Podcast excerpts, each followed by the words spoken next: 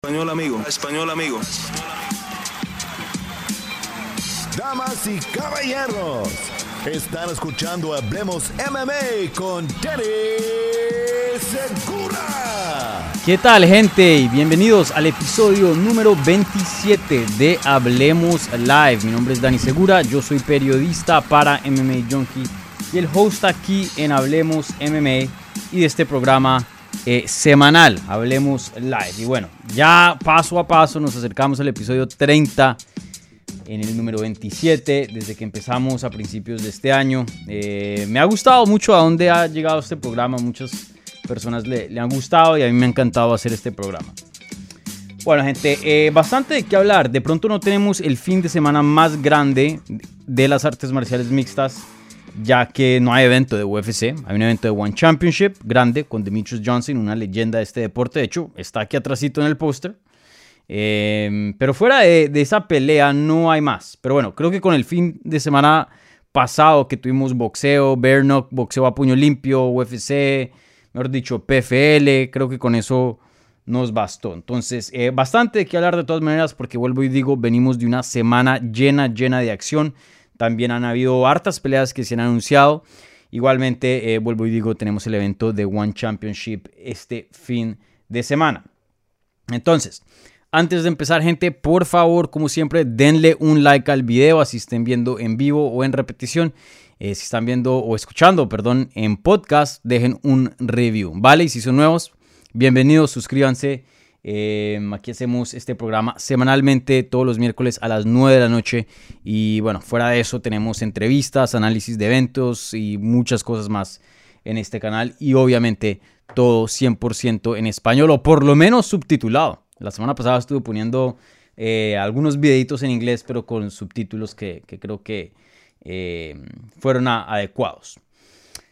Bueno, gente, eh, como ustedes saben, empezamos siempre con las preguntas de la pestaña de la comunidad que se hicieron previo a la transmisión. Ya más o menos a, los 25 minutos, media hora, voy a pasar las preguntas que se están haciendo ahora mismo en el live chat. Entonces les recuerdo, gente, si quieren hacer alguna pregunta eh, y no pudieron hacerla en la pestaña de la comunidad, ahora es su tiempo para ponerla en el live chat y más adelante se las voy a contestar. ¿Vale? Eh, bueno, entonces, sin más espera, empecemos. Empecemos con la primera pregunta. Y la primera pregunta viene de Francisco Vega. Y dice, saludos Dani, ¿qué opinas del cambio de categoría de Tony Ferguson y qué queda para él si pierde contra el chino, Li Jingliang? Y considerad que Claudio Puelles puede derrotar a Hooker. Bueno, voy a contestarte la primera pregunta, la segunda eh, ya la hizo otra persona, entonces em, me gustó de pronto un poco más como, como eh, construyeron la pregunta. Entonces nada más voy a contestar aquí la primera de Francisco Vega. Y es hablar de el regreso de Tony Ferguson, que salió de la nada. Eh, es un regreso que se anunció y literalmente estamos a semanas del regreso. Un regreso un poco imprevisto, ya que no había mucho sonido, no había mucho ruido de un posible regreso de Tony Ferguson. Eh, y también un cambio bien grande. Tony Ferguson no va a estar regresando en las 155 libras, sino a regresar a la categoría donde ganó la temporada de The Ultimate Fighter, que esa es la categoría de las 170 libras, el peso welter. Él no ha peleado en esa categoría desde, ya les digo, desde el 2011, literalmente más de una década. literalmente la última pelea de él en 170 libras fue cuando ganó el show de The Ultimate Fighter la temporada número 13. Eh, noqueó a Rancy Najim, que era en ese entonces un peleador muy bueno. Creo que hoy día ya no está compitiendo. Y de ahí baja a las 155 libras. Y bueno, el resto es historia. Ahí es cuando eh, vemos a Tony Ferguson volverse una leyenda. Y luego hoy día estar en una racha muy mala de cuatro derrotas, pero tener en cuenta que fajándose con los mejores del mundo. Entonces, eh, le quería dedicar un video como, siempre, como muchas cosas, para muchas cosas, un video específico a esto, pero eh, ustedes ya saben, me dificulta mucho el, tiempo, ¿no? Eh, pero bueno, hablemos de eso ya mismo, hablemos de eso en este programa y, de pronto el video lo dejo para otra ocasión o, o de pronto saco un video separado para, para el canal de, este live chat. Pero bueno, em, la verdad que hay varias cosas que me gustan de esto y hay otras cosas que no me gustan. Entonces, empecemos por... Empecemos por lo negativo para poder terminar en una nota positiva y en una, en una buena nota. Lo negativo, la verdad que no hay mucho. Lo único que me parece negativo es el tiempo. Y tiempo en dos cosas. Tiempo en qué tan rápido va a regresar después de un knockout brutal, porque recuerden, la última vez que lo vimos lo pusieron a dormir en el octágono. Esa es una cosa. Y segundo, bueno, tres, tres cosas de tiempo. Primero, vuelvo y digo, lo del knockout, que regresa literalmente menos de tres meses o más o menos tres meses después de que lo hayan noqueado brutalmente. Dos, esta pelea se anunció para unas semanas. No es que se anunció y pelean dos meses y tiene un campamento de ocho semanas, que es lo promedio, lo normal. No, literalmente se anunció la pelea, le dieron un oponente y ya va a pelear ahorita el 10 de septiembre en UFC 279. El 10 de septiembre ya es ahorita, ya estamos a finales de agosto. Y de lo que yo he escuchado detrás de las escenas es que y esto no es secreto, la cartelera de UFC 279, fuera de un evento muy grande y un evento muy popular, obviamente Nate Diaz y Hamza Shimaev, esa cartelera está muy débil. Y ustedes mismos me lo, han dicho aquí en este programa, lo han dicho en comentarios en las redes sociales de Hablemos MMA y también en mis redes sociales. Eso no es secreto. Y UFC ha estado intentando meterle músculo, meterle masita, meterle sustancia a esa cartelera pero ya le han puesto bastante a otras carteleras y tienen poco con qué trabajar. No se sorprendan, no voy a decir cosas porque otras cosas fueron, se han, hablado eh, off record, como se diría en inglés, fuera de récord, no en récord.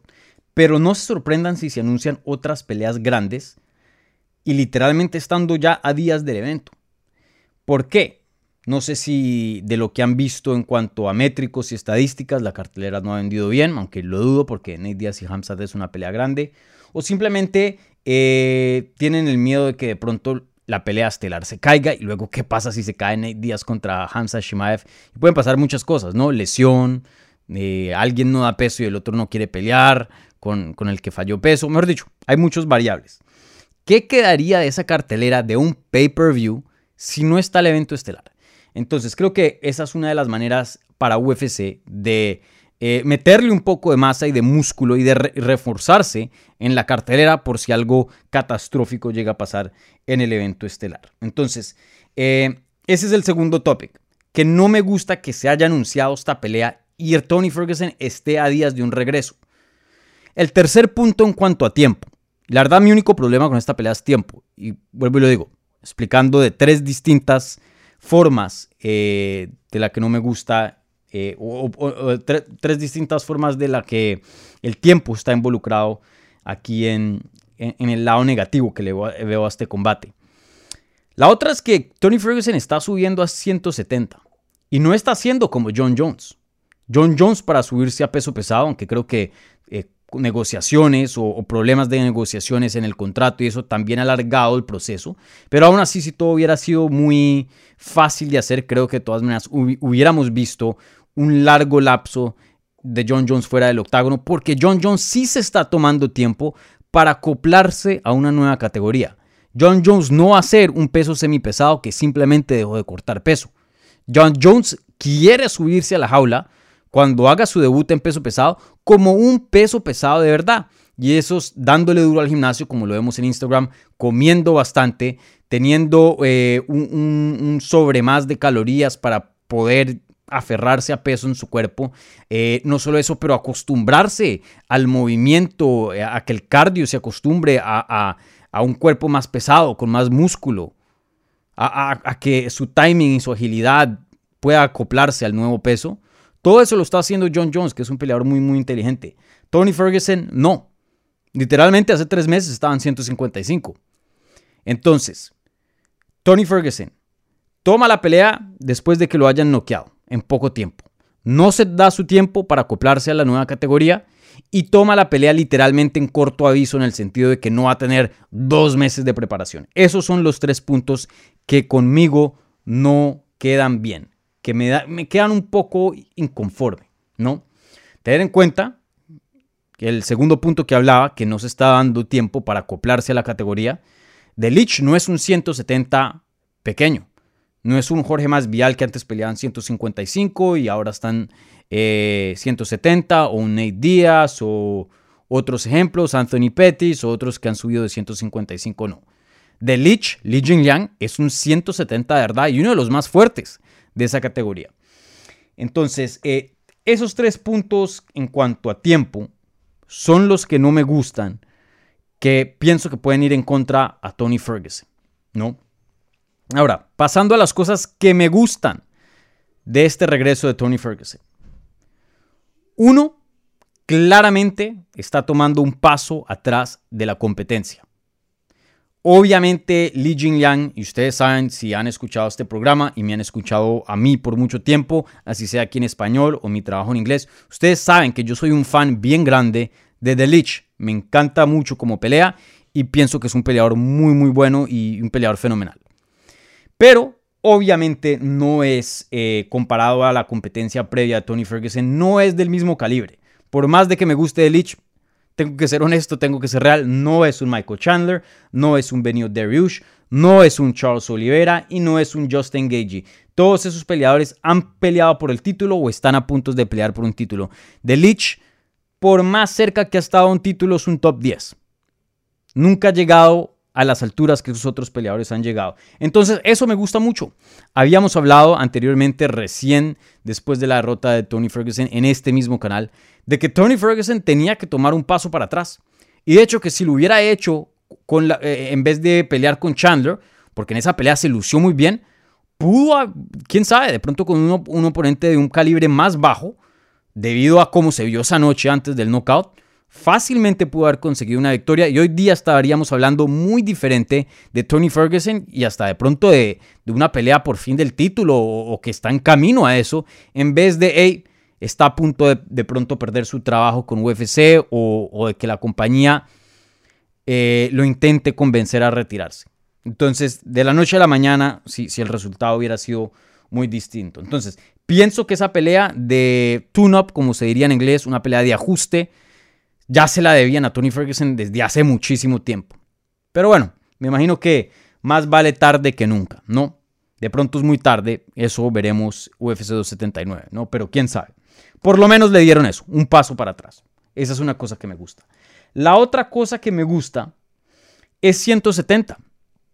Ahora, suena un poco que, me estoy, eh, estoy siendo un poco, me estoy contradiciendo un poco acá, porque acabé de decir que no me gusta que no se tomó tiempo para acoplarse a 170, y eso sigo firme en eso. Pero sí me gusta la idea de subir a 170 con un, un tiempo y, un proceso de acoplación. Ahora, no vamos a tener ese proceso con Tony Ferguson, pero la idea de subir a 170 sí me gusta, porque eh, él ha tenido históricamente recortes muy feos para las 155 libras. Ya con 38 años de edad, cerquita a los 40, eh, él es un peleador que es conocido por rebotar bien, bastante. Fuera de campamento se ha escuchado que Tony Ferguson hasta se acerca a las 200 libras. Eh, me parece que 170 le va a causar menos desgaste al cuerpo. Y de todas maneras, él es un peleador que es relativamente fuerte. Es relativamente fuerte. De pronto no la, el tipo de misma fuerza como Javib o un Gleison Tibao o peleadores musculosos de la división, pero él, tiene... O sea, yo lo veo teniendo éxito con peleadores más grandes. No, no es un peleador que yo diga, uy, el estilo de él tendría problemas si alguien con más fuerza, eh, más poder, em, pues se, subiera a ese octágono, ¿no? Entonces, esas son las cosas que, me gustan de Tony Ferguson. Creo que para mí lo perfecto hubiera sido lo que está haciendo ahora, pero a un tiempo más lejano. Que se hubiera tomado el resto del año del 2022 para recuperarse, para eh, ¿no? Darse un tiempo, un break mentalmente, igualmente a su cuerpo, recuperarse de la quijada, de ese knockout, aprender unas cosas nuevas, reinventarse, tener un tiempo de acoplación para las 170 libras, subir un poco más de masa muscular y ahí sí regresar 170 y contra un oponente del tipo de Li Jingliang. Eso me hubiera encantado. Estamos teniendo el 60%, 70% de eso, el otro 30, 40 no lo estamos teniendo. Pero bueno, nada en la vida es perfecto, ¿no? Entonces, no voy a decir que el regreso de Tony Ferguson pienso que va a ser un éxito y que aquí se va a reinventar y vamos a ver una segunda etapa de la carrera de la leyenda de Tony Ferguson.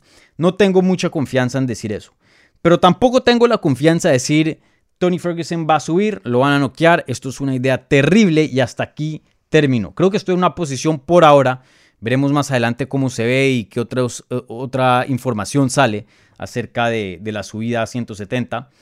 Em, entonces, yo estoy en espera. Yo estoy en espera. Así pienso que hay un chance para que se reinvente y esto sea algo positivo, pero también pienso, debido a, los negativos que mencioné, pienso que de pronto esta pudo haber sido una, una mala idea. Y espero que esto haya sido, por lo menos, para que quede la conciencia limpia de Tony Ferguson, idea de Tony Ferguson, y no de que UFC lo haya apresurado de, hey, por favor, toma esta pelea, toma esta pelea, por favor, te lo suplico, necesitamos relleno, necesitamos fuerza en la cartelera de UFC 279. Ahí veremos. Ah, y otra cosa que se me olvidó mencionar, que es un positivo, eh, Tony Ferguson cambió de equipo. Tony Ferguson, si no estoy mal, él ahora está entrenando en Albuquerque, en Jackson Wink. Y eso para mí me parece fenomenal. Que cambie de equipo, que busque otro conocimiento, que se refresque mentalmente, de técnica, de ambiente.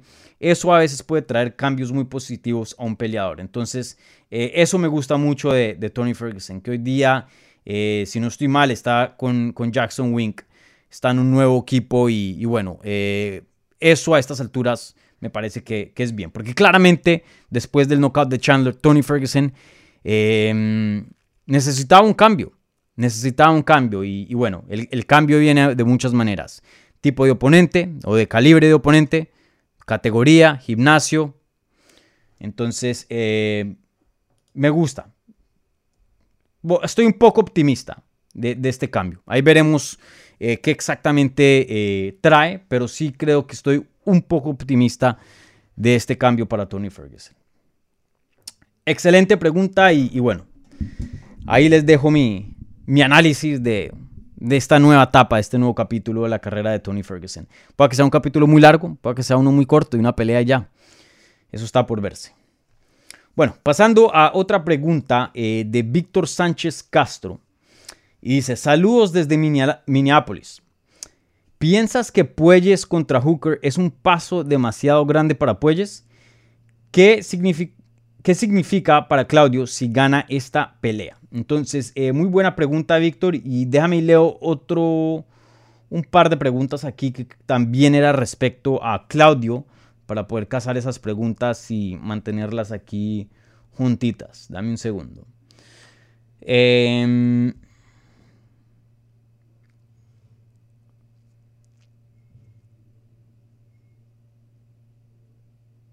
O bueno, la leo después de que conteste esta inicial. Bueno, Víctor, em, ¿qué pienso de esta pelea de Claudio Puelles y Dan Hooker que se anunció, si no estoy mal, para UFC 281? Déjenme me cercioro. Eso es Nueva York, creo. Em, sí. UFC 281 eh, el 12 de noviembre. Claudio Puelles contra Dan Hooker va a estar en ese pay-per-view, donde Israel Adesanya va a pelear. Entonces, obviamente, por lo general, aunque a veces es distinto, pero por lo general, Dan Hooker y todos sus peleadores de Oceanía, Easy, los intentan mantener en la misma cartelera porque logísticamente eh, tiene mucho sentido. Entonces, bueno, eh, la pregunta inicial es, ¿esto es un paso muy grande para Claudio Puelles? Y la respuesta rápida es no. Me parece el paso perfecto. Ni muy corto ni muy largo. Puede que Claudio Puelles pierda esta pelea. Pero eso es parte de, la evolución. Parte de la evolución es cada vez retarse más y fajarse con peleadores más duros y más duros y más duros. Y por lo general se procura no tomar un paso muy corto para no, porque el, peleador se tiene que ser retado para tener crecimiento, pero a la misma vez no un reto tan grande y tan largo y un paso tan grande que, le quede que el peleador se quede colgado en la mitad y ese reto o la derrota o, al no haber cumplido el reto pueda que em, pare o detenga o em, le baje el ritmo a la evolución. Y no pienso que esto es ninguno de los otros. Me parece el paso perfecto para Claudio Puelles, porque claramente le están dando un nivel más de competencia, pero pues también tener en cuenta que Dan Hooker no viene de la mejor racha del mundo. En la última pelea lo finalizaron. Yo pienso que Dan Hooker sigue siendo un peleador bueno, a pesar de la mala racha.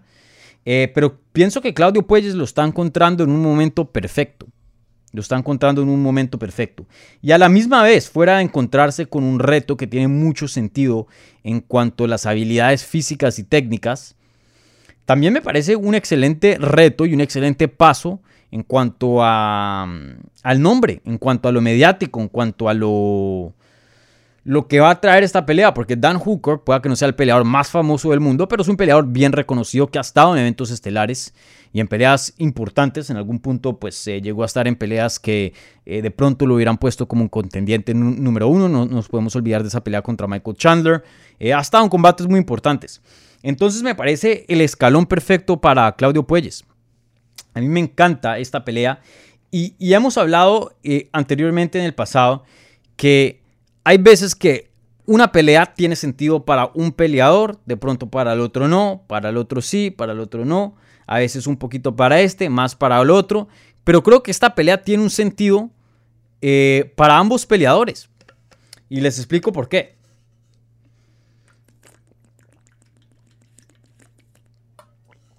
Bueno, para Dan Hooker ya les expliqué, por, eh, perdón, para Claudio Puelles les expliqué por qué esa pelea tiene todo el sentido del mundo y también me encanta. Pero para Dan Hooker también me parece una pelea muy buena. Y, déjenme y leo esta pregunta, porque lo que voy a explicar es prácticamente la pregunta que eh, me hicieron aquí. Eh, y esta pregunta vino de...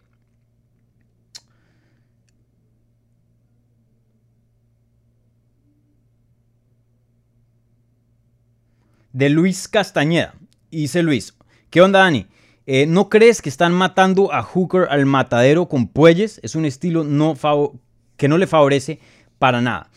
Eh, no, me parece el, paso perfecto para Dan Hooker. Todo el respeto a Claudio Puelles, lo hemos tenido por acá en el programa. Claudio Puelles, vuelvo y lo digo, uno de los prospectos más grandes hoy día de Latinoamérica, un peleador con un, techo y una promesa gigante. Eh, pero pues todavía no es un peleador top top, todavía no está en los rankings. Eh, pienso que es uno de los mejores peleadores fuera de los rankings, pero comparado al talento con, el que Dan Hooker se ha fajado en el pasado y viene peleando, Claudio Puelles es un paso para atrás. Recuerden, muchos de esos peleadores con los que Dan Hooker estaba peleando, obviamente están mucho más adelantados en sus carreras. Ya llevan años como profesionales antes de que Puelles estuviera dentro de UFC. Entonces, eh, pues es entendible también, no habla de, no estoy hablando de la técnica o de la habilidad de Claudio Puelles, sino del momento que se encuentra en su carrera. Entonces, eh, él viene de pelear contra Arnold Allen y antes de eso contra Islam Makashev. Arnold Allen está peleando un título en 145 libras, Islam Makashev va a pelear por un título. Claudio Puelles no está cerca a ninguna de esas dos posiciones.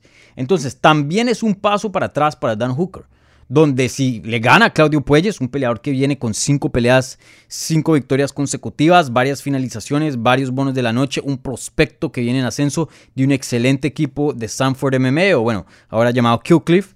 Eh, brother, eh, creo que eso contesta muchas preguntas de Dan Hooker y, creo que eso le vuelve y, le da un corrientazo y, le levanta otra vez la carrera, porque claramente tiene una victoria sobre alguien muy, muy respetado en Claudio Puelles. Entonces, para mí esta pelea tiene sentido para ambos, ambos grupos aquí. Para el grupo de Claudio Puelles y para el grupo de Dan Hooker. Una pelea fenomenal. Me encanta. Aquí los matchmakers hicieron su trabajo perfectamente. Una pelea y un matchmaking, pero de, admirar. La verdad que eh, una pelea que yo ni siquiera había pensado de esa pelea, ¿no? y, y fue una sorpresa buena. Me gusta mucho esta pelea para ambos peleadores. Bueno, eh, aquí pasando a otra pregunta. Esta viene de Jesús Urciaga, una pregunta un poco larga, por favor intenten mantener estas preguntas un poco más cortas. ¿Qué onda Dani? ¿Cómo andamos? Muy bien, gracias. Todavía sigo emocionado por el knockout de Leon. Así que aquí te va una pregunta sobre eso. En tu opinión, ¿cuál ha sido el más grande offset, el offset más grande, la sorpresa más grande? Núñez contra Peña, Home contra Rousey, San Pierre contra, contra Serra o el que acabamos de ver este fin de semana. También me llega a la mente Barao contra Dillashaw. Sé que te tocaste un poco el tema eh, del mayor upset el sábado pasado, pero creo que todavía faltaban varios para recordar. Bueno, feliz día Dani. Saludos como siempre desde Hollywood, California. Bueno, saludos Jesús, muchas gracias por la pregunta y una pregunta muy buena. Em, y gracias por poner las opciones ahí, que ayuda bastante. Para mí esto fue un upset grande uno de los más grandes, pero no el más grande. Eh, para mí todavía el número uno pienso que sigue siendo Matt Serra contra George St. Pierre. El segundo más grande, en mi opinión, yo creo que es Holly Holm. No, perdón, creo que es Nunes contra Peña. El tercero sería, sería Holly Holm contra Ronda Rousey. Y yo pondría de cuarto este, Kamaru Usman contra Leon Edwards. Y, más o menos lo había hablado en los resultados de UFC 278 que se hizo hace unos días atrás después del evento. De hecho, la misma noche del evento. Eh, Leon en papel podía ganar esta pelea. O sea, la gente creo que tenía a Kamaru como el favorito, sin duda y por bastante. Pero se los digo, en la pelea Lunes y Peña, en la mente del 99% de la gente, Peña no tenía ningún chance. De hecho, yo que fui uno de los pocos, pocos que le dio algo de mérito a Peña, que le les dije, hey, Núñez le, va a pasar por, Núñez le va a pasar por encima, pero ojo, Peña sí pueda que, que, le saque algo que antes no hemos visto, que, que, se la haga sufrir, que obligue un poquito a Peña, a, perdón, a, Núñez a sudar. Eh, sí les había advertido eso, si no me creen, vayan y miren los videos otra vez. Eh, no, no estoy inventando. Eh, pero por más crédito que le daba Peña, eh, eso, era, eso era. O sea, que la iban a dar duro, le iban a ganar, pero por lo menos se iba a ver un poco mejor que otras oponentes. Home contra Rousey es así, no nos la esperábamos. Muy pocas personas, especialmente en la manera que se dio, ¿no? Y George St. Pierre contra Matt Serra, que es la número uno para mí, Serra no tenía ni un chance entrando a esa pelea. Ni un chance. Cero, cero, cero, cero, cero. Entonces, el Leon creo que el, este offset, y la verdad que puse offset en el título, yo sé que no está en español, pero no encontré palabra en español que equivalga a offset, sorpresa, pero sorpresa no es igual, sorpresa, surprise. Offset significa, es algo muy específico para deportes, para alguien que no tenía chance que va y gana. Entonces, eh, usé offset en el título, espero que gente no, no tome ofensa eh, por eso. Pero bueno, eh, Sí, e, esa pelea creo que eh, tiene una manera muy dramática y tiene un impacto muy grande. Es porque, porque Leon estaba, claramente perdiendo la pelea, ¿no? Eh, pero el hecho de que Leon ganara entrando al combate, creo que todo el mundo, por más de que tenían a Camaro como favorito, por lo menos le, o sea, le daban algo de chance a Leon o por lo menos le tenían su respeto, porque venía de una racha fenomenal.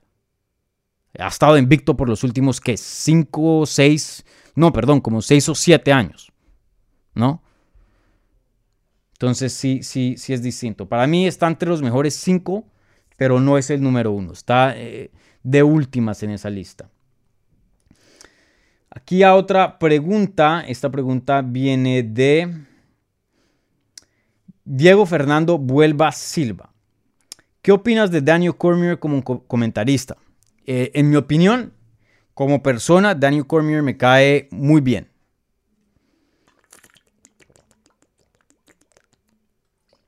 Pero como comentarista no me gusta mucho. Esa es mi opinión personal.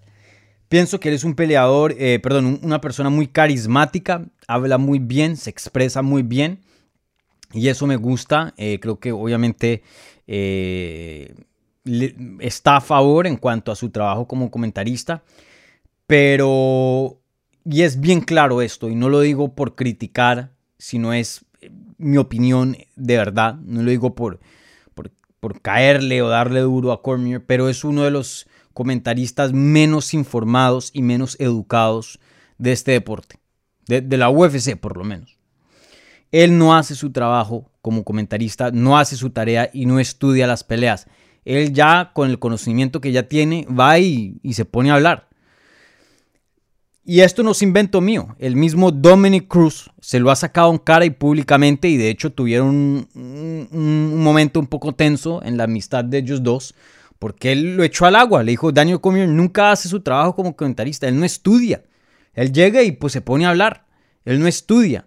Y ahí tuvieron un problema y hace poco, reciente, cuando iba a pelear Dominic Cruz contra Chito, vuelven y le preguntan acerca de la situación y dice, él no va a cambiar, siguen las mismas. Y se nota, a veces dice cosas eh, como comentarista que simplemente no son verdad. Eh, claramente no sabe las reglas de cómo juzgar una pelea hasta hace poco. Y ha estado comentaristas como años. O sea, nunca había visto las reglas oficiales de cómo juzgar una pelea. Eh, y a veces dice cosas que simplemente con un poquito de estudio uno sabría que simplemente no están correctas. Eh, ese es mi problema con Daniel Cormier, pero me encanta la dinámica con los otros comentaristas. Sí tiene buenos chistes, me parece que tiene una excelente voz, porque la voz también es importante para una transmisión. Hay muchas cosas buenas de, de, de, Cormier y cosas que no se pueden enseñar, cosas que es, la tienes o no. Eh, y lo que sí puede arreglar él, que es el estudio, no lo hace. ¿Por qué? No sé. Pero sí se nota que claramente es uno de los comentaristas menos educados, menos informados de este deporte. Y, creo que no es una opinión muy única. Le preguntas a muchas personas que ven las transmisiones en inglés y te van a dar la misma opinión, o por lo menos algo cercano. Vuelvo y digo, me gusta Cormier, pero a veces sí me frustra especialmente en los peleadores que de pronto no son tan famosos, eh, que se pone a hablar y dice cosas de ellos cuando claramente no son verdad, ¿no? Y, me parece que, pues, eh, de alguna u otra manera le estás dando información que no es correcta al que está viendo. Y si el que está viendo no es un hardcore, sino un casual y no sabe mucho del deporte, pues a veces hasta los puedes confundir más o simplemente les das información que simplemente no, no es correcta. Entonces, bueno, esa, es mi opinión sincera de Daniel Cormier y, lo digo con todo el respeto del mundo. Sin duda, un, peleador fenomenal, uno de los mejores eh, que hemos visto en, recientes tiempos.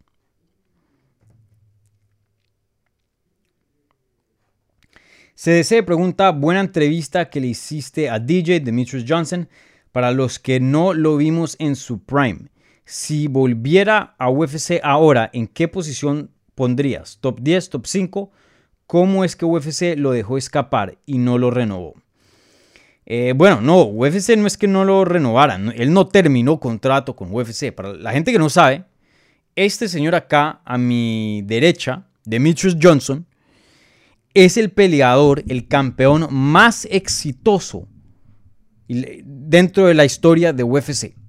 Puede que no sea muy famoso, puede que muchos no lo conozcan, porque se fue de la compañía en el 2018 pero así se haya ido de la compañía casi que hace cinco años, sigue siendo el peleador con el número de defensas de título consecutivas más largas en la historia de UFC. Y eso es 11. En las 125 libras, él fue el primer campeón de la historia de las 125 libras y defendió el título 11 veces. Desde, desde el 2013 hasta el 2018. Déjenme y me cercioro de ese dato, porque aquí bailes estoy mintiendo. Así, así como el que mencioné anteriormente. Pero él literalmente fue campeón como por 5 o 6 años. Fue increíble. Lo que él hizo, nadie se ha podido, nadie lo ha podido hacer o acercarse después de que, de que él lo hizo. Literal, él, fue, él ganó el título, imagínense. En septiembre del 2012 y lo perdió a finales del 2018. Seis años como campeón, 11 defensas de título y un peleador súper, súper dominante que estaba destruyendo a todo el mundo. Luego llega el 2018, el problema de Demetrius Johnson y de las 125 libras es que no ha sido una categoría históricamente muy popular, especialmente en ese tiempo. Creo que con los años los fans le han cogido cariño a la categoría, pero recién se inauguró con Demetrius Johnson y otros peleadores, eh, entre otras Ian McCall, un gran peleador acá que también no, no le dan su respeto. Eh, en ese entonces las artes marciales mixtas no eran muy populares. Eh, la gente no le gustaba las 125 libras y era difícil vender un pay-per-view con Demetrius Johnson. Entonces, se volvió, no solo era una categoría difícil de vender, pero se volvió tan dominante que la gente ya ni quería ver sus peleas porque el resultado ya se esperaba que Demetrius Johnson le iba a pasar por encima a todo el mundo. Luego en el 2018 empiezan a sacar a un pocotón de 125 libras de peleadores de la, categoría. Entre esos Brandon Moreno. A Brandon Moreno lo echan de la compañía. Y creo que la división llegó a tener 8 peleadores. Literalmente no tenían los suficientes peleadores para llenar los rankings. Y el plan de, de, UFC, y ya le habían comunicado, yo les confirmo esto porque yo hablé con peleadores de 125 libras que me confirmaron la noticia. Los de UFC que dejaron ir a los peleadores les decían, vamos a cerrar la categoría. Entonces, ¿qué hacen? Con Demetrius Johnson, que tenía un contrato caro, todavía le debían peleas y les tocaba pagar. Lo que hacen es un, intercambio, que es el único, el primer intercambio en la historia de UFC. Van y cogen al ex campeón de One Championship, Ben Askren, que ese fue el que más vial noqueó con una rodilla, lo traen a UFC y lo intercambian y les dan a Demetrius Johnson. Por eso Demetrius Johnson hoy día está en One FC peleando por allá en Asia. Y, bueno, luego Henry Sejudo eh, le gana, terminan, eh, mandan a, Demetrius para, para One Championship y Henry Sejudo se va en, en una campaña en ese tiempo de salvar las 125 libras. Y de hecho lo hace, porque empieza, ahí es cuando nace el personaje de Cringe, ¿no? Del Triple C, que se pone un poco corny, se pone no cheesy, como se diría en inglés. O sea, un peleador un poco cursi, ¿no? Pero eso le funcionó y TJ Dillashaw bajó a las 125 libras, le trajo más atención. Luego salió de ahí Brandon Moreno, en Figueredo. Se armó medio interesante y empezaron otra vez a, contratar peleadores de 125 libras. Y hoy día es una eh, categoría, eh, no la más popular, pero una categoría fuerte dentro de UFC. Entonces, eso, eso fue Demetrius Johnson. Hoy día Demetrius Johnson no creo que está en su prime, ya tiene 36 años de edad. Lo estuve entrevistando en inglés para MMA Junkie, una leyenda de este deporte. Em, lo entrevisté hace un par de días. Eh, creo que hoy, aún, aunque no está en su prime, creo que hoy tiene las cualidades para ser un top 15, perdón, un top 5 dentro de las 125 libras. Creo que Brandon Moreno le ganaría hoy día, creo. Pero aún así no, me sorprendería si Demetrius Johnson gana. Eh, Figuereo, no sé, esa es otra historia. Creo que hay peleadores que le pueden ganar hoy día a Demetrius Johnson. En su, tiempo nadie se alcanzaba, nadie lo tocaba. Pero también creo que Demetrius Johnson pueda que haya un chance de que regrese y, se vuelva campeón. No creo que vaya a pasar. Él me dijo y está empeñado en terminar su carrera con, con One Championship. Pero hoy día creo que fácil, puede ser un top 5 y no me sorprendería si hasta el mejor y puede ganar el cinturón.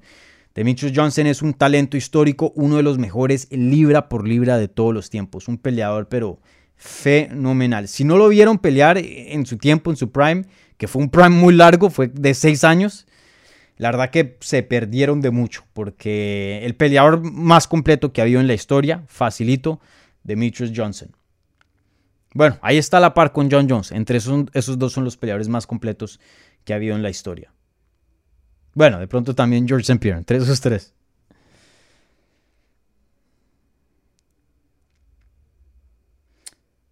Bueno, aquí voy a hacer un, round rápido para cerrar rápidamente las preguntas de, de, la pestaña de la comunidad y ya pasamos a las del live chat, ¿vale?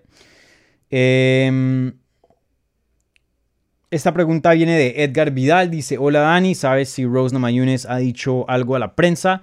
Desde su derrota no se ha visto nada de ella y ahora con la pelea que se concretó entre Esparza y Weili, que era claro que no le iban a dar. Em, desde tu punto de vista, ¿qué es lo que sigue para ella? Saludos, estimado. Eh, bueno, gracias Edgar por esa pregunta. No nos ha escuchado de Rose Namajunas, pero no, no es algo negativo. Ese es el estilo de Rose Namajunas. Ella rara vez se aparece por redes sociales, ella es una eh, una persona que es muy privada, una persona que no le gusta mucho los medios, la atención, nada de eso. Eh, y la respeto mucho por eso. Eh, a mí hasta a veces me, gustaría desconectarme, ¿no? Pero debido a mi trabajo es imposible no, no estar en las redes y no estar en, el internet, obviamente como periodista.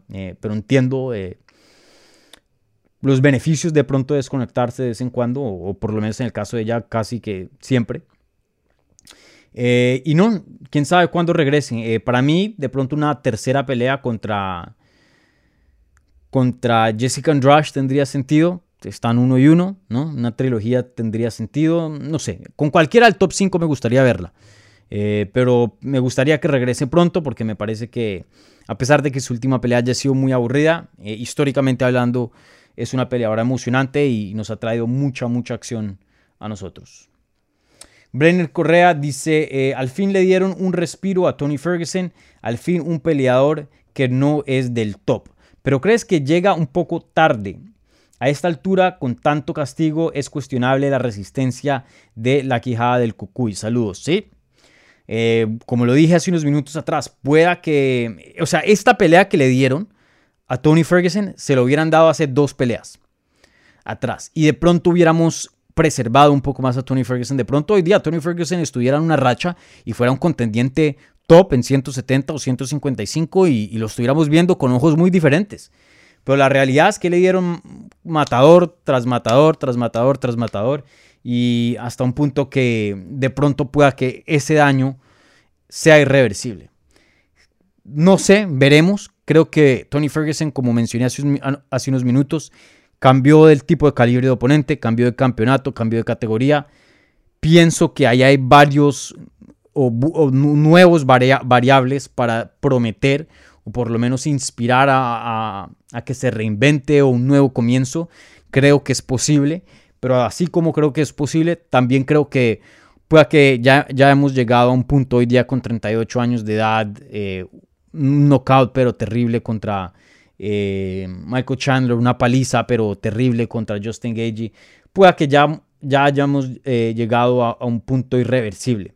Pero solo veremos septiembre, el, 10 de septiembre en UFC 79. Solo lo sabremos en ese entonces. Ah, todo previo a eso es especulación. Y vuelvo y digo, hay puntos para soportar ambos casos de lado a lado. Eh, bueno, otra pregunta aquí de, em, de Pedro Alfonso, esta es la última. Hola Dani, saludos desde Venezuela.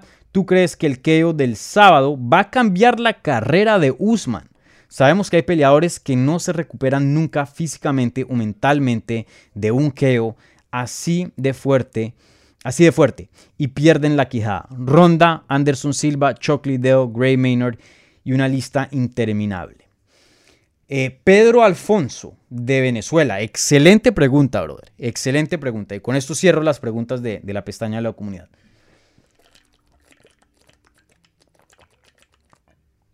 Brother, excelente pregunta. Y esto es algo que yo me estaba preguntando. Porque ya he visto muchas personas, muchos periodistas, eh, especialmente en el lado americano, en el lado de inglés, que... y yo también soy un poco culpable. Yo dije, si se hace una revancha inmediata con Leon Edwards y Kamaru Usman, yo tengo a Kamaru como el favorito. claramente viendo cómo eh, se, desenvolvió la pelea, pues creo que tengo mucho argumento o muchos argumentos para decir que Kamaru Usman es el mejor peleador, así lo hayan noqueado. Em, pero luego ya, ya muchas personas ya ven como, hey, Leon Edwards le está guardando el título a Kamaru Usman mientras vuelven y, le dan un descansito y vuelven a hacer esta pelea. Pero algo que dijo que me, que me llamó la atención Leon Edwards en la rueda de prensa y, me molestó un poco que, bueno, no me molestó, pero me hubiera gustado que el periodista que hizo esa pregunta, que de hecho fue un colega mío, no le haya hecho una pregunta de seguimiento después de eso le hace una pregunta y, y, Leon Edwards termina diciendo, y bueno, estoy curioso a ver cómo regresa Kamaru Usman. A veces después de esos knockouts, eh, eso puede cambiar a peleadores. Y luego pasaron a otro tema y no hubo una pregunta de seguimiento acerca de, esas últimas palabras. Y, Y me gustaría saber si sí o no piensa Leon Edwards que Kamaru Usman va a ser el mismo después de ese knockout. Y creo que hay bastante en cuanto a lo físico y mental para, para por lo menos especular o, armar un argumento que, que Usman no va a ser el mismo. Usman tiene mucho, mucho millaje. Él ha estado peleando por mucho tiempo. Ahora, no lo han noqueado todos los fines de semana y ya es un peleador que ya está a punto de retirarse, no. Pero como vuelvo y, menciono, como tú, me, como tú lo mencionas, eh, ¿cómo su nombre? Pedro Alfonso, como tú lo mencionas, a veces la quijada se va en un knockout. En un knockout, eso lo, hemos visto. Y de pronto no se va de una manera que ya, si lo tocan una vez va para el piso. No, pero lo suficiente para, para, para de pronto que te peguen y, te ponga groggy. Que antes ese puño no te ponía groggy y ahora sí.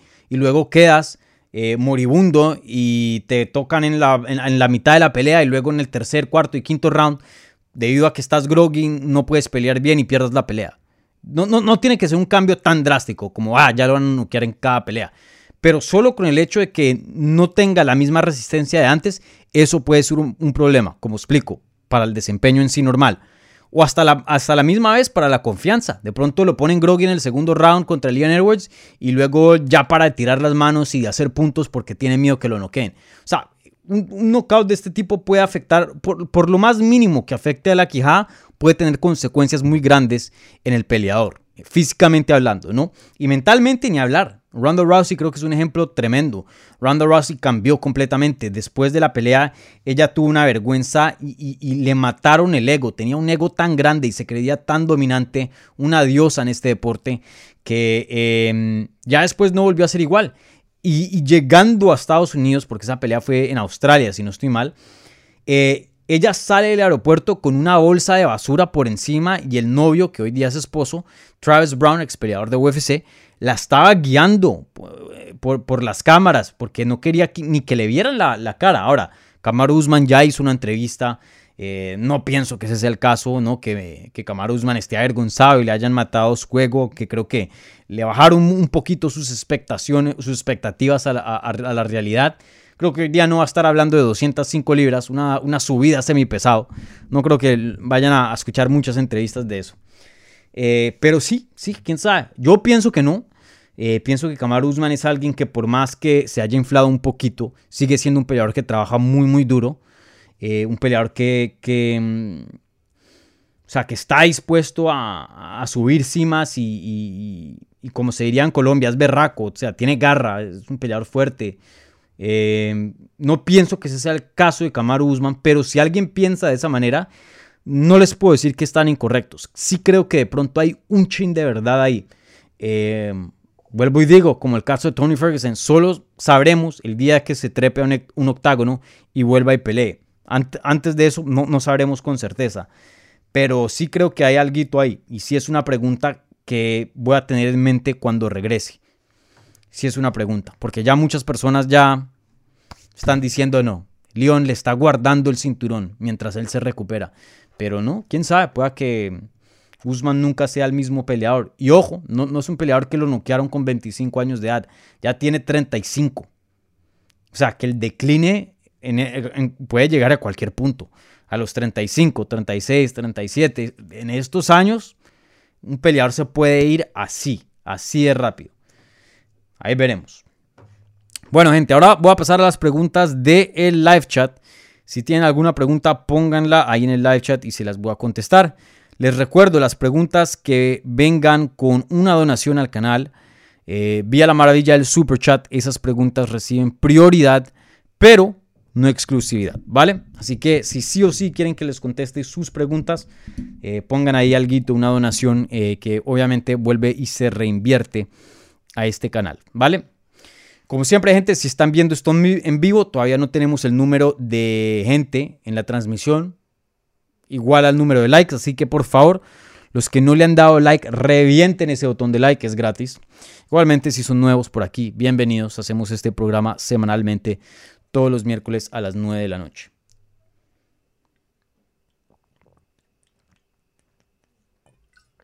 Bueno, ahora las preguntas de la pestaña de la comunidad. Y como siempre empezamos con el super chat. Por aquí Jesús Urciaga. Brother, hiciste la misma pregunta. Ah, no, perdón. Jesús dice, eh, excelente entrevista con Demetrius Johnson. Gracias, Jesús. Me gustó mucho. Y mejor no hago pregunta por aquí porque luego me dicen que son malas en el chat. Jaja. Eh, mentira, saludos y felicitaciones por el excelente contenido. Bueno, Jesús, muchísimas gracias por tu apoyo y también esas palabras. Eh, aquí el placer es, es, todo mío. Yo les, aquí con gusto, hablando de las artes marciales mixtas. Para mí, los miércoles, las, la nueve, las 9 de la noche, todos los miércoles, para mí es una hora muy especial, porque puedo conectar y, hablar con ustedes. Y, ustedes hacen muy buenas preguntas y te incluyo en ese grupo, Jesús. Eh, por eso este programa es lo que es. Pues y digo, yo me siento aquí con este micrófono, en esta silla, en esta cámara, en este canal, y estoy a la disposición de ustedes. Si no fuera por las preguntas de ustedes, este programa no existiría. Así que em, gracias, gracias a ustedes. Bueno, em, A13. ¿Por qué crees que un grupo de gente, de, gente aficionados y algunos entendidos en MMA ya ponían a Usman sobre George St. Pierre, mientras que no escuchó mientras que no escucho lo mismo de Adazaña superando a Anderson Silva.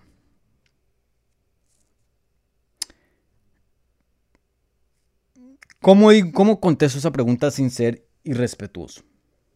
En mi opinión, el que piense que, que Kamaru Usman es más grande que George St. Pierre no sabe de este deporte. O simplemente apenas empezó a ver las artes marciales mixtas y, y no sabe lo que George St. Pierre llegó a hacer. O sea, la ignorancia. Pero si tú viviste por la carrera de George St. Pierre y el prime de George St. Pierre, igualmente hoy día estás viviendo a través de lo que Kamaru Usman ha hecho en la división, que ha sido muy bueno, no veo con qué argumentos puedes decir que Kamaru Usman le pasa a George St. Pierre. George St. Pierre todavía está, y después, sobre todo después de este resultado contra Leon Edwards, George St. Pierre está por encima de Kamaru Usman y por bastante todavía. Yo lo había dicho con Jorge Ebro en la previa de UFC 278, que creo que le faltaban una, y bueno, Jorge también lo había dicho, yo creo que le faltaban unas dos o tres defensas más para tener la conversación, no para pasarlo, pero para tener la conversación, pesar eh, las dos carreras y ahí sí ver, ¿no? Dos o tres, por lo menos para que entrara la conversación. Pero pasarlo, no. Ahora, que Dana White y el manager de Kamaru Usman estuvieron diciendo que pasó a George St. Pierre, es pues porque tienen interés de, explotarlo y hacerlo lo más grande posible. Que es entendible, no, no, no pienso mal de ellos por decir de esa manera. De hecho, si yo fuera el manager de Kamaru Usman o el promotor de Kamaru Usman, en este caso Dana White, yo estuviera diciendo lo mismo. Ese es el trabajo de ellos. Pero el trabajo mío como periodista, que es ser eh, lo más justo posible, no puedo decir que Kamaru Usman ha pasado a George St. Pierre. Simplemente sería injusto, teniendo en cuenta todo lo que George St. Pierre había hecho. Imposible. Y, estoy de acuerdo contigo en tu pregunta. Creo que si algo a la hazaña se le acerca más a Anderson Silva que eh, Usman a George St. Pierre. Si algo. Y aún así todavía yo creo que, que Silva está por encima de Adazaña.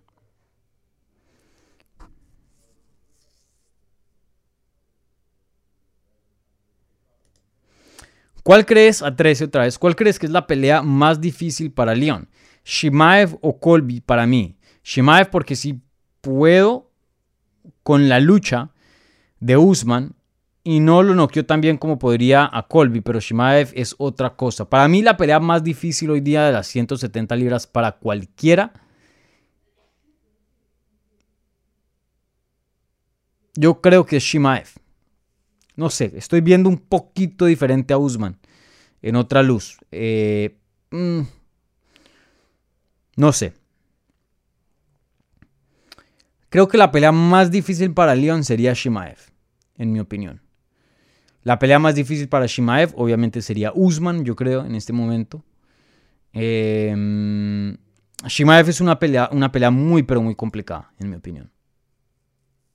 Y ojo, cada vez va mejorando, ¿no? Es, es un peleador que va en ascenso. Usman por lo menos... Usman se va a quedar Usman. Shimaev todavía creo que hay otras versiones, otros niveles que no hemos visto de, de, su, de su carrera. Y eso es hasta miedoso pensar en eso porque ya hoy día es un monstruo. Imagínense de aquí a, a, 3, 4 años o, o a 2 años cuando ya esté en su verdadero, verdadero prime.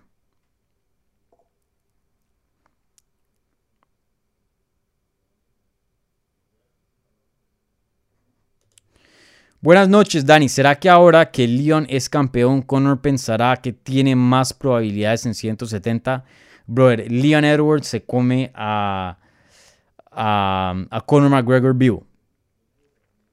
De pronto es una pelea un chin, pero un chin más fácil que la de Kamaru en cuanto a estilos para McGregor, pero McGregor no, no tiene un buen chance para nada en ganarle a, a Leon Edwards. McGregor, hasta que nos compruebe lo opuesto, por ahora olvídense de McGregor en una pelea de título. Él no tiene nivel de top 5 hoy día. Yo sigo creyendo que McGregor, si regresa, sigue siendo un peleador del calibre de un top 10. Pero ese top 5, ese campeón, ese, ese contendiente al título o, material para ser campeón, eh, ya, no, ya no está presente. Hoy día eso no, McGregor no es eso, simplemente. Y lo voy a seguir diciendo hasta, hasta que me compruebe lo opuesto. Dani, salúdame, Melo Rosa. Saludos, Melo.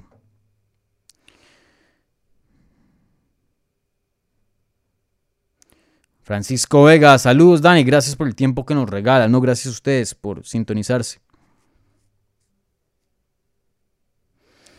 Clint Brandon, qué bueno, Dani sin bigote, brother, hace años, mentira, hace meses que no tengo bigote. Jesus not, Jesus not Jesus. Dice, dejen su like, por favor, háganle caso ahí a, a Jesus. Denle like al video, por favor. Clint Brandon, ¿viste el partido del Atlético contra el Villarreal? Sí lo vi, brother. Ay. Sí lo vi. Creo que hay cosas muy positivas hoy, hoy día de esta nueva temporada. Eh, primero que todo, Witzel, yo, yo a mí no me gustó mucho el fichaje de Witzel. Y era porque no, no necesitamos centro, eh, centrocampistas. Creo que de eso tenemos mucho. De Paul, Coque, Saúl, eh, Llorente, Condovia. Eh, por las bandas, este, Carrasco, Tomás Lemar, que también puede jugar de centro. Mejor dicho, muchos. o sea, no hay puestos para, para esa posición. Entonces, añadir a Witzel, oh, pero bueno, Witzel hoy día creo que Simeone lo, lo, está transformando y cambiando como jugador y hoy día está jugando atrás como central y Witzel tiene un toque de, de, pies y, un control muy muy bueno y sabe salir desde atrás y sabe armar una jugada desde atrás. Eso me gusta mucho y especialmente jugando con tres atrás, me parece que Witzel está haciendo un excelente trabajo y defensivamente es, bueno. Em, pero creo que todavía problemas de la temporada pasada todavía están presentes.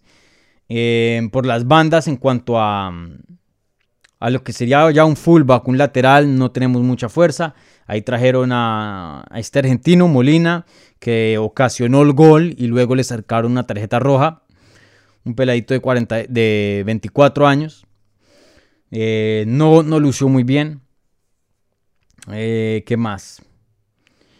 Y en cuanto al estilo de juego, creo que se podría hacer más con el plantel que existe. Creo que se podría atacar más. La verdad que los, el, primer tiempo y hasta la primera parte del segundo tiempo, hasta que le metieron el gol, el primer gol al Atlético, fue cuando el Atlético ahí, se, ahí, sí se despertó y empezó a atacar al Villarreal. Y tuvo unos lapsos donde lució bien. Creo que es como desde el 60 hasta el 70 y pico. Hubo una parte donde estaban atacando muy bien. De hecho, eso fue cuando Carrasco casi hace el gol que pega en el palo. Eh, y, ahí es cuando uno ve, hey, Atleti tiene un buen equipo para, para, tener un buen estilo, ser emocionantes, meter hartos goles y atacar. Pero eso solo después de que les hayan metido un gol, cuando tienen que ganar sí o sí.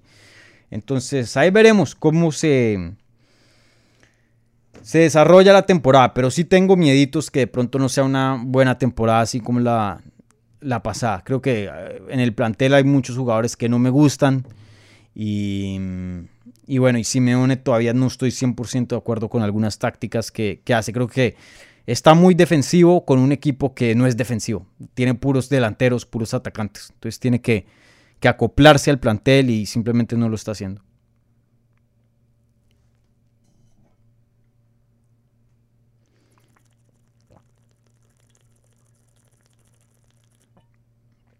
Aquí Milton otra vez ahí como hater.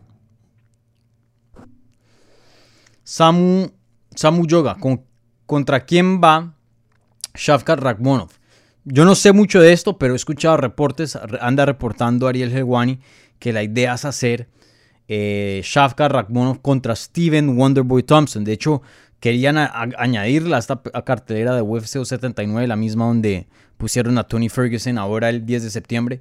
Pero Steven Wonderboy Thompson sí se avispó y le dijo a UFC un momentico. Yo peleo con él, pero yo necesito mis ocho semanas. Yo necesito mis dos meses de campamento. Tony Ferguson es el único loco que viene de un knockout y dice, sí, yo peleo en dos semanas. Para bien o para mal, ¿no? Pero sí, el plan creo que es Shafka Rakhmonov contra Steven Wonderboy Thompson. Ese es el plan. Quién sabe si, si lo hagan a futuro, pero por lo que reporta Ariel, que es un muy buen reportero y, y, más a menudo eh, que no eh, si está, o sea, si, atina con estas cosas, creo que probablemente esa es la pelea que le sigue.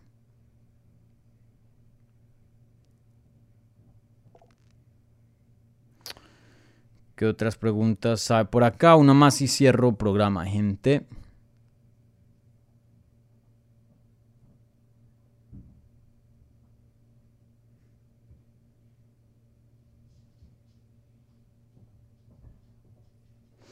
MMA total, eh, eh, el chino apagó a Poncinibio, sí, claro, y Poncinibio tiene una quijada fenomenal. ¿Cuántas peleas de la noche lo hemos visto últimamente? Y Li Jingliang noqueó a Poncinibio. Entonces, pueda que no quede a Tony Ferguson, sí, claro, e, ese claro que sea un, una posibilidad, ¿no?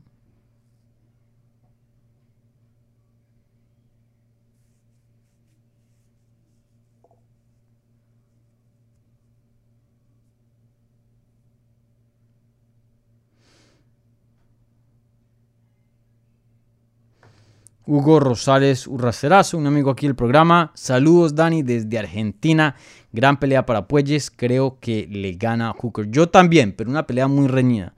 Va a ser dura, va a ser dura, porque Hooker, por más de que venga de, de unas derrotas, ha perdido con peleadores de muy, muy alto calibre. Sigue siendo un oponente duro, en mi opinión.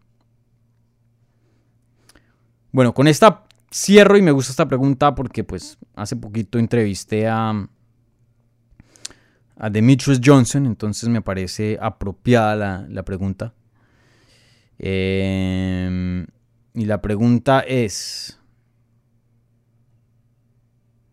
Ya la perdí. Mm.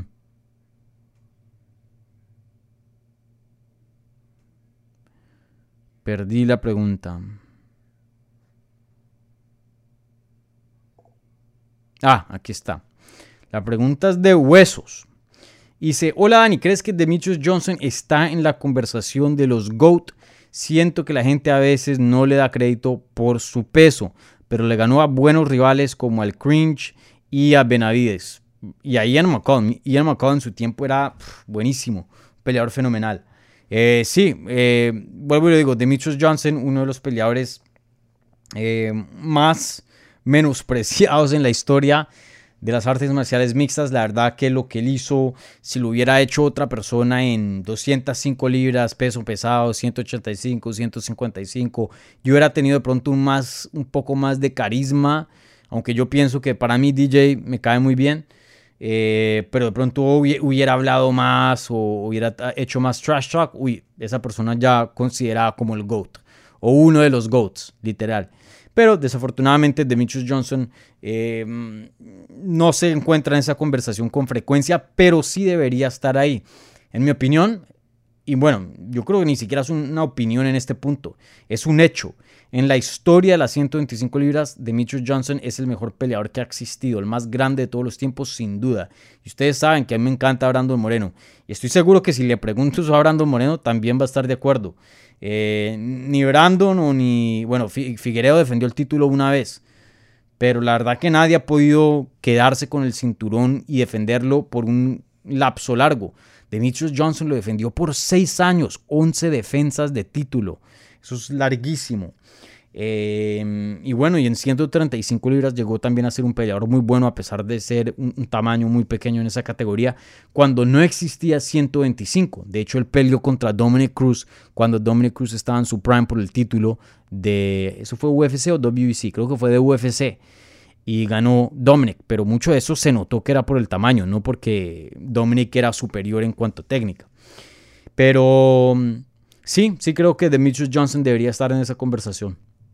Y desafortunadamente eh, eh, para muchas personas no lo está porque mediáticamente no, no tuvo mucha fuerza, pero un talento histórico, un talento histórico. Demetrius Johnson, y va a ser difícil, no creo, no veo hoy día quién le pueda romper ese récord de 11 defensas consecutivas. De pronto Valentina Shevchenko, creo que ya está en la quinta, no, perdón, en la sexta o en la séptima Valentina, ya, ya va por la mitad, imagínense, y aún así ha tenido un par de peleas difíciles como la de la de Santos. Entonces ahí veremos, pero va, a ser muy difícil que alguien le, le quite ese récord. Sin duda, Demetrius Johnson, vuelvo y le digo, un talento, pero fenomenal. Bueno, gente, estoy cansado, voy a cerrar el programa, ya me pasé la hora. Eh, les tengo un anuncio, un anuncio respecto al canal. Eh, bueno, pero primero que todo, denle un like a este video si están viendo en vivo o en repetición. Si son nuevos, si les gustó el programa, bienvenidos, suscríbanse. Hacemos este programa semanalmente todos los miércoles a las 9 de la noche. Y bueno, y encima de eso hacemos eh, mucho más contenido de, otro tipo también en este canal. Eh, les recuerdo a la gente, por favor, síganme en todas las redes sociales, Twitter, Instagram y Facebook en arroba DaniSeguraTV. Eh, este canal en arroba Hablemos para mantenerse al tanto de todo lo que está pasando en este canal, ¿vale? Ah, entró una última pregunta. Aquí Mauricio González manteniéndome eh, eh, extra hora. Esta sí cierro. Hola Dani, gracias por tu programa. ¿Cuáles crees que sea, perdón, cuál crees que sea un contendiente en peso medio en la UFC? En mi opinión, la división es malísima. Sí, hoy día probablemente la, bueno, algunas divisiones de las mujeres, ¿no? Creo que el es, bueno, no, de pronto 185 sí llega a ser la más, la más débil por ahora. Em, pero bueno, a ver, veamos rápidamente los rankings. Esta pregunta fue del super chat, por eso estoy haciendo la excepción para los que están escuchando esto en audio. Con esto cierro. A ver, veamos las 185 libras bien rápido. Eh, sí, es que no hay nadie. Ya, ya Azaña le ha ganado a todo el top a todo el top 5. Whitaker, Jared Cannonier, Marvin Vettori, Derek Bronson y el 5 es Pereira y bueno, van a pelear ahorita en unos meses. Eh, para mí un reto interesante es Andre Muniz. Tiene un jiu-jitsu muy muy bueno. Ahí veremos cómo evoluciona. Creo que todavía le falta en, ciertas partes de, de, su juego evolucionar. Eh, Alex Pereira obviamente pues es un reto. Eh, con ese poder pues siempre va a ser una amenaza. Y, ya. Fuera de esos dos nombres, no veo a nadie más que, vaya en ascenso y uno diga, uy, este le puede quitar el cinturón a, a Como tú lo mencionas, una división muy, muy débil. Aquí MMA Total anda diciendo Bounico, pero Bounico todavía está muy verde. Apenas tiene que dos, tres peleas como profesional. Eh, denle a Bounico por ahí unos cuatro años más pero inmediato no está listo para pelear por un título ni se le acerca. Eh, y ya, fuera, fuera de, esos dos nombres que mencioné, Alex Pereira y de pronto André Muniz, son los únicos que veo ahí haciendo algo de pronto. Ahí vamos a ver. Bueno, y Shimaev, si Shimaev sube a las 185 libras, que es un peso, o sea, es bien para esa categoría porque él es bien grande, Shimaev puede ser un reto para Dazaña, pienso yo, por la lucha. Pero bueno, ahí veremos. Ahora sí, con esto cierro, cierro em, programa y gracias por tu donación, em, Mauricio. Eh, gente, eh, les tenía un anuncio pequeño. Yo me voy a estar dando un, descanso, eh, un break por cuestiones personales. No, no, quiero hablar mucho de eso, pero em, voy a estar un tiempito fuera del canal. no por mucho tiempo, creo que para la siguiente semana, o sea, el próximo miércoles, ya estaré de regreso. Creo que pueden esperar este programa que no cambie. va a seguir los miércoles a las 9.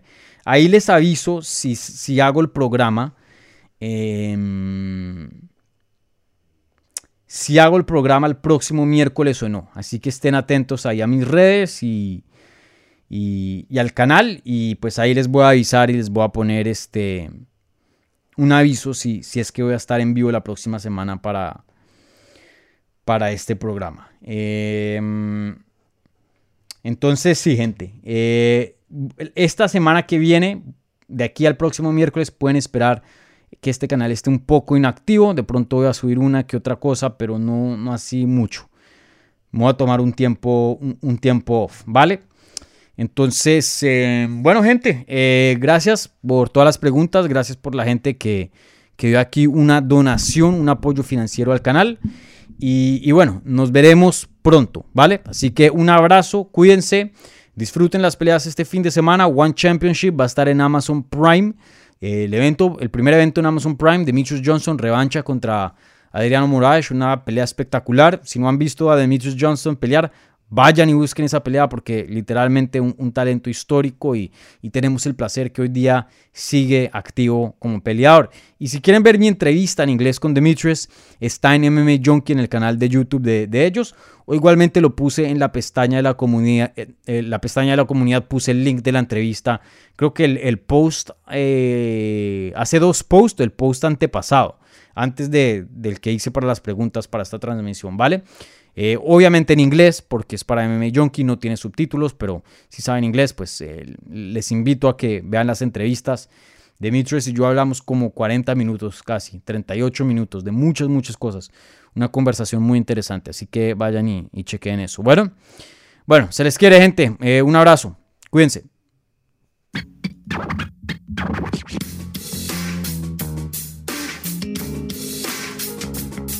Gracias por escuchar Hablemos MMA. Si les gustó el show, los invitamos a que se suscriban en su plataforma favorita de podcast para recibir episodios semanales. También déjanos tu review o cualquier comentario. Pueden seguir Hablemos MMA en Twitter, Instagram y Facebook en arroba Hablemos MMA. Y me pueden seguir a mí en arroba Dani Segura TV. Hablamos la próxima semana.